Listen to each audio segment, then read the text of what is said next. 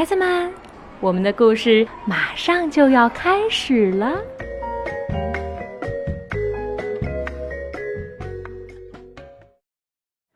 亲爱的小朋友、大朋友们好，我是杰西。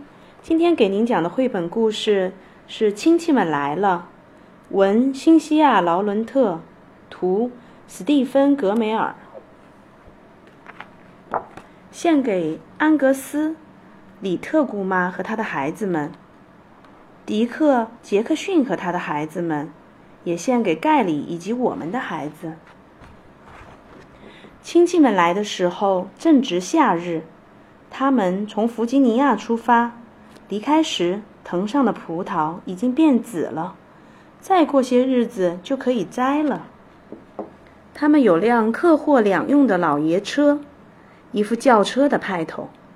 亲戚们在车里搁了一个冰柜，里面摆满了苏打水，还有几盒饼干和一些博罗尼亚三明治。他们北上。从弗吉尼亚出发，离开弗吉尼亚的时候才四点钟，天黑漆漆的，就连鸟儿都还睡着。他们驾驶着老爷车，开了整整一天，日夜兼程。一路上，亲戚们看着奇奇怪怪的房子，打量着各色群山，也想着家里快要熟透的紫葡萄。他们惦念着弗吉尼亚。也惦念着我们，等待着他们的我们。亲戚们喝光了苏打水，吃光了饼干，驶过了千山万水，终于唧唧歪歪的开进了我们的院子。接下来，拥抱，热情拥抱，相拥寒暄。那些亲戚们从车上飞奔过来，穿着褶皱的弗吉尼亚衣服，拉扯着我们。有时还会放声大哭呢。他们紧紧抱着我们，足有好几个小时。进到屋里，是欢乐的笑声，是明媚的脸庞。看，门廊那里还有深情相拥。从厨房走到前厅，得历经至少四次拥抱，远近高低各不同。这些亲戚们呀，终于开饭了。这盛大的晚宴，吃过两三轮，才让每个人都有坐下来的机会。大家三三两两聚拢在一起，安安静静聊着天。家里没有多余的床铺，很幸运，他们对床没有那么挑剔。于是，有些和我们挤在一起，有些就睡在了地板上。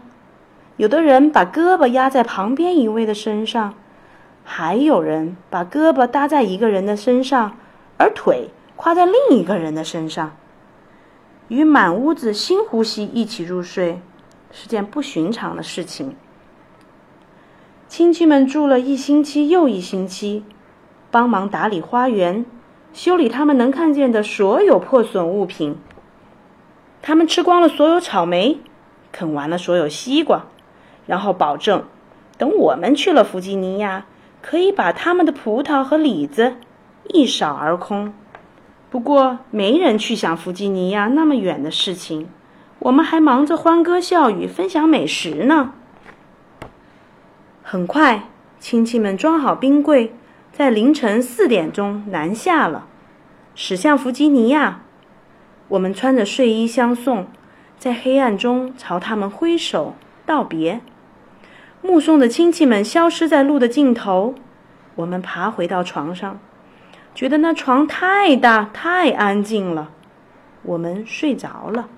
亲戚们行驶在路上，日夜兼程，一路上他们看着奇奇怪怪的房子，打量着各色群山，惦念着弗吉尼亚家中那些紫黑紫黑的葡萄。